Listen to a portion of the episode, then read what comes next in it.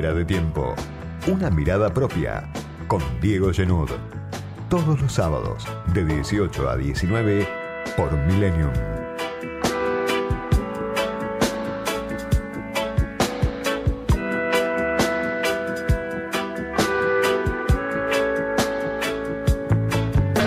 Semana intensa, otra semana intensa cuando quedan nada más que 14 días, 15 días para las elecciones generales del 14 de noviembre, elecciones decisivas para esta Argentina del minuto a minuto, para este gobierno, el del Frente de Todos, después, después de la catástrofe electoral de las PASO.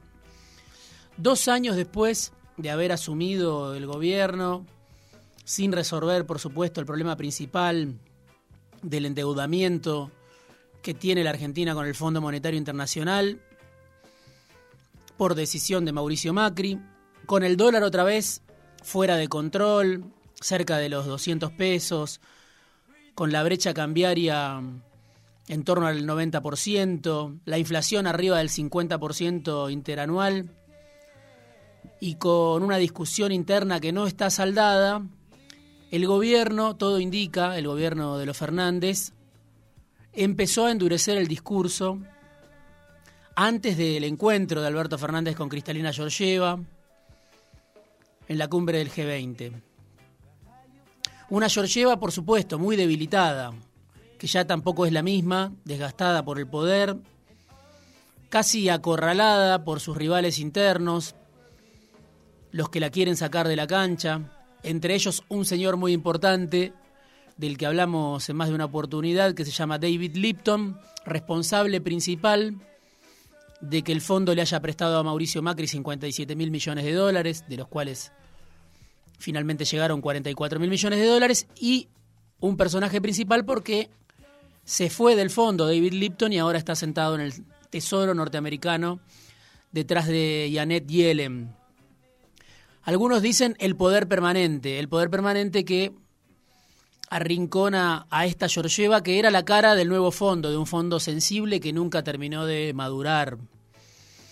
Pero en la previa de este viaje que ahora estamos viendo de Alberto Fernández, de Martín Guzmán, de parte de, del gobierno argentino para la cumbre del G20, para la cumbre del cambio climático, empezó a ver lo que algunos interpretan como un giro del gobierno Primero el kirchnerismo, diría, con más nitidez, en Plaza de Mayo, ese 17 de octubre, bajo la consigna no al pago de la deuda externa, que obviamente era una consigna de grupos minoritarios, si se quiere, como el DB de Bonafini, como Amado Vudú, como los que organizaron ese acto de domingo en Plaza de Mayo.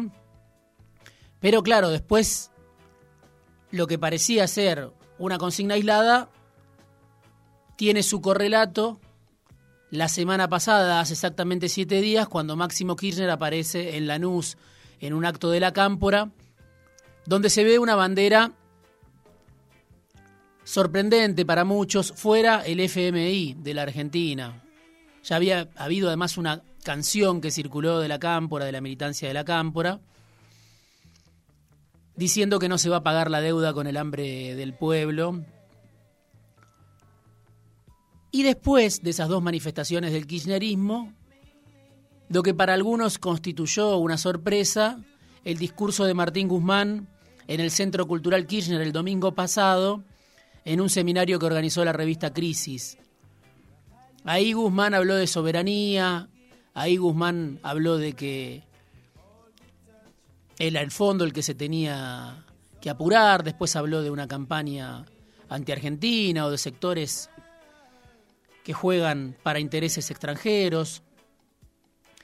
Y en Morón, Alberto Fernández, el miércoles pasado, cuando se recordó el décimo primer aniversario de Néstor Kirchner, también se sumó a ese giro que aparentemente está dando el gobierno cuando dijo esto. Si todavía no cerramos un acuerdo es porque no nos vamos a arrodillar, porque vamos a negociar hasta que nuestro pueblo no vea en riesgo su futuro por pagar una deuda. Alberto Fernández, en un acto de homenaje a Néstor Kirchner, en el cual una y otra vez el oficialismo, el presidente, parte del kirchnerismo se dejan llevar por cierta nostalgia, ¿no? Y no logran, cuando salen, cuando se termina el acto, encontrar una salida para la crisis que le toca gobernar al frente de todos. Pero ¿a qué se debe este giro en medio de la urgencia, antes de la campaña, cuando faltan nada más que dos semanas? Un giro en un contexto donde el gobierno aparece debilitado. No solo aparece debilitado por lo que muchos juzgan la catástrofe electoral de las PASO, también por la presión devaluatoria otra vez, la brecha que se amplía, una inflación que no cede, y las diferencias internas que hoy podemos decir están entre paréntesis, están en suspenso hasta que vuelva a expresarse la sociedad en las elecciones generales del 14 de noviembre. ¿A qué se debe este giro? No está muy claro, pero sí podemos hacer una especie de reconstrucción y queda claro ahí sí que el gobierno buscó durante dos años un nuevo fondo que no apareció, no terminó de aparecer tal y como lo esperaba el presidente, como lo esperaba Martín Guzmán, como lo esperaba Sergio Chodos, el director argentino ante el Fondo Monetario Internacional. Hasta hoy, por lo menos, no apareció la rebaja de las sobretasas que reclamaba Martín Guzmán y que le ahorraría, según dicen a la Argentina, 10 mil millones de dólares en el marco de esa deuda, de la cual además hay que pagar intereses, y es lo que el gobierno está haciendo en este momento. No está la rebaja de las sobretasas, que Guzmán levanta como bandera principal. Para algunos es discutir las comas prácticamente de esta deuda monumental, 44 mil millones de dólares. Sin embargo, eso tampoco está. Y no está algo que parece más ambicioso, el programa para pagar esa deuda a 20 años. Lo que reclaman, idearon, pensaron Cristina Kirchner, Máximo Kirchner, los sectores más leales a la vicepresidenta, pero que no existe para ningún país del mundo, no está disponible dentro de los programas del fondo. Para peor lo que decía antes, ¿no? Esta Cristalina Georgieva, que para el gobierno representaba un rostro amable del Fondo Monetario, está en la cuerda floja. Y este giro, que llega después de fracaso de la estrategia del gobierno, de que el fondo nuevo no termine nunca de aparecer y de mostrarse como lo esperaba el gobierno, también es fuerte si se lo compara con lo que el propio gobierno decía antes de las PASO. Ya parece que fue hace una vida, pero se hablaba entonces de que el acuerdo estaba cerrado. Lo decía Sergio Massa, pero lo decían también algunos medios muy identificados con el gobierno. El acuerdo con el fondo está cerrado y es cuestión de horas. Ese rumor, esa versión que el propio Alberto Fernández en un momento desmintió, que después él mismo dijo que el acuerdo estaba cerrado como parte de ese ida y vuelta interminable del presidente, pero esa versión que el gobierno hizo correr, que Sergio Massa hizo correr, que yo creo que sectores de la Casa Rosada hicieron correr, llegaba antes de las elecciones. Bueno, el contraste es mayúsculo porque ahora antes de las elecciones el gobierno endurece el discurso y se supone que vamos a una confrontación mayor con el Fondo Monetario Internacional después de dos años de conversaciones constructivas, como decía Martín Guzmán, que uno puede decir a esta altura, no llevaron a nada, por lo menos no llevaron a nada en lo que respecta a la deuda del fondo. En eso el gobierno sigue como el primer día, con esa deuda monumental que le dejó Macri, que aplasta el crecimiento, que condiciona a cualquier gobierno, que impide prácticamente la gobernabilidad y que Macri tomó en cinco minutos, con un video en el que anunció que volvía al Fondo Monetario Internacional. Es un acuerdo, ese acuerdo que en su momento se decía que estaba cerrado y que ahora parece cada vez más lejos, que por supuesto no es gratis para la Argentina, si finalmente llega. No es gratis, no es simpático y va a implicar una nueva dosis de sacrificio para una sociedad que ya viene de una temporada larga de sacrificio una sociedad sobreajustada, en una economía que hace mucho que no crece, en una economía que devaluó en 2014, que devaluó en 2016, que devaluó en 2018, 2019 y que ahora tiene una brecha cambiaria del 90%, lo que lleva a muchos a presuponer que el gobierno no va a tener más remedio que ejecutar una nueva devaluación, lo que Guzmán todavía sigue negando. ¿Qué pasó hasta hoy? ¿Cómo se explica este giro y hasta dónde puede llegar? Es algo, por supuesto, importante para el futuro de la Argentina. El fondo, primero que nada, se lavó la cara muy rápido. Después de ese crédito monumental que violó el propio estatuto del fondo, por indicación del propio David Lipton, que dice Guzmán financió la campaña de Macri.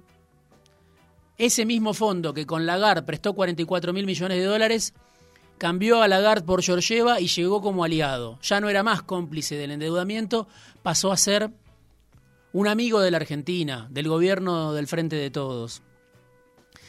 Y eso ahora cuesta muy caro, porque ahora el fondo viene a reclamar por la suya.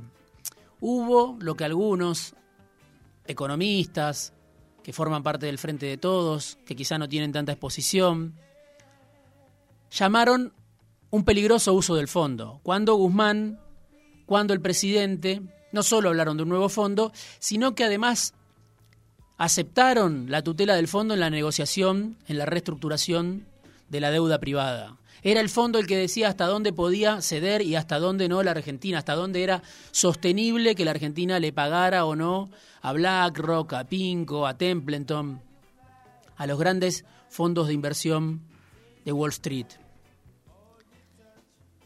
Y ahora el fondo viene por la suya y hasta el momento no cede en nada. ¿Qué hizo la Argentina en el medio? Pagó religiosamente cada uno de los vencimientos que tenía 1.900 millones de dólares en septiembre pasado y 1.900 millones de dólares le quedan para, para diciembre. Argentina apostando al diálogo y a las relaciones constructivas de las que hablaba Guzmán, se fue pegando un tiro en el pie, porque fue horadando su propia base de legitimidad, las reservas del Banco Central. Y hasta ahora, en estos dos años, la relación con Estados Unidos fue de lo más estrecha. Vino el jefe del Comando Sur este año a la Argentina. Vino Jake Sullivan, que es el consejero nacional de seguridad de Biden, un asesor principal de Biden, para muchos su mano derecha. Vino otro funcionario también que se llama Juan Sebastián González, estuvieron en Olivos, González vino varias veces, fue a la casa de Massa a cenar. Jorge Argüello estuvo en todos esos encuentros, el embajador argentino en Washington. El secretario de Estado norteamericano habló en su momento con Felipe Solá. Y lo último que vimos fue hace apenas ocho o nueve días un viaje de Belis a Estados Unidos para reunirse otra vez con Jake Sullivan, este funcionario central de la estrategia de, de Biden puertas adentro del gobierno, los que dicen que hay que romper con Estados Unidos, que hay que acercarse más a China, dicen todos los proyectos de China están frenados desde que llegó el gobierno de Alberto Fernández, de los Fernández, y señalan como responsable justamente a Gustavo Vélez, el secretario de Asuntos Estratégicos, de muy buena llegada con Washington. Lo cierto es que la apuesta que había hecho el gobierno, que hizo el gobierno, hasta el momento no dio resultados y eso explica en parte este giro, este aparente giro que vemos. Habrá que ver si hay consecuencias del encuentro de Alberto Fernández con Georgieva. Habrá que ver si el presidente se reúne finalmente con Biden en Glasgow el lunes próximo en la cumbre del cambio climático. Y habrá que ver si surge algo positivo de estos encuentros o si por el contrario, como parece ahora, como viene sugiriendo la comandancia del Frente de Todos, se profundiza el distanciamiento producto del fracaso de una estrategia que llevó dos años. Este giro aparente, que para mí no es tanto de Guzmán, sino que es más la estrategia del kirchnerismo que se hace sentir más después del fracaso de Guzmán, después del fracaso de Alberto Fernández, genera dudas sobre cuál es la estrategia del gobierno hacia adelante. Escribió una nota muy buena a Fernando Rosso en el diario AR hace unos días, FMI, la vida que debemos, y ahí él planteaba, ¿no? Recordaba una frase de Margaret Thatcher antes de la guerra de Malvinas, cuando quería convencer a sus ministros de la necesidad de la guerra, Thatcher citó a Federico el Grande, dice Fernando Rosso en el diario AR.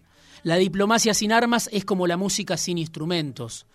Bueno, ¿cuáles son las armas, cuáles son los instrumentos que tiene el gobierno del Frente de Todos para profundizar un distanciamiento con el fondo en el marco de esta debilidad que vemos, de la inflación, de la brecha, de la debilidad política, camino a una elección de resultado incierto. Habrá que verlo, es el gran enigma, si tiene margen o no el gobierno para tensar después de dos años de haberse hecho amigo del fondo. Más de una vez Martín Guzmán, el ministro de Economía, dijo en privado que antes de firmar un mal acuerdo, él prefería ir al default con el fondo. Una palabra que por supuesto horroriza y que por supuesto el propio Guzmán no pronuncia por ahora como opción en público. Pero el propio presidente lo dice, el gobierno lo dice, hace tiempo que la Argentina está en default. La reestructuración de la deuda que hizo Guzmán con los fondos de inversión le sirvió al gobierno para ahorrar 37 mil millones de dólares de esa deuda monumental con el sector privado que también había contraído Macri, pero no sirvió para sacar a la Argentina del registro del default. Siguen los bonos argentinos cotizando por el piso, como si no hubiera habido reestructuración. No hay confianza en palabras de los voceros del mercado y Argentina vive como si estuviera en default porque no hay crédito externo ni para las provincias, ni para las empresas, ni mucho menos para, para el Estado Nacional. Después del fenomenal endeudamiento de Macri, nunca van a alcanzar las palabras para describir la hipoteca que dejó Macri en, en, los últimos años de gobierno, y con un gobierno contradictorio como es el del Frente de Todos, ahora también debilitado por el masazo electoral, la pregunta no es tanto si vamos al default sino más bien, me parece a mí, si salimos o no del default. Nadie lo sabe hoy, ni en la Argentina, creo yo, ni en Washington, ni en Roma, ni en Glasgow. Pero algo está claro, hasta ahora la apuesta por el nuevo fondo que hizo el gobierno de los Fernández no funcionó. Disculpe, señora, ¿tiene cambio de 100? Editorial, análisis, conversaciones, entrevistas, fuera de tiempo, con Diego Genud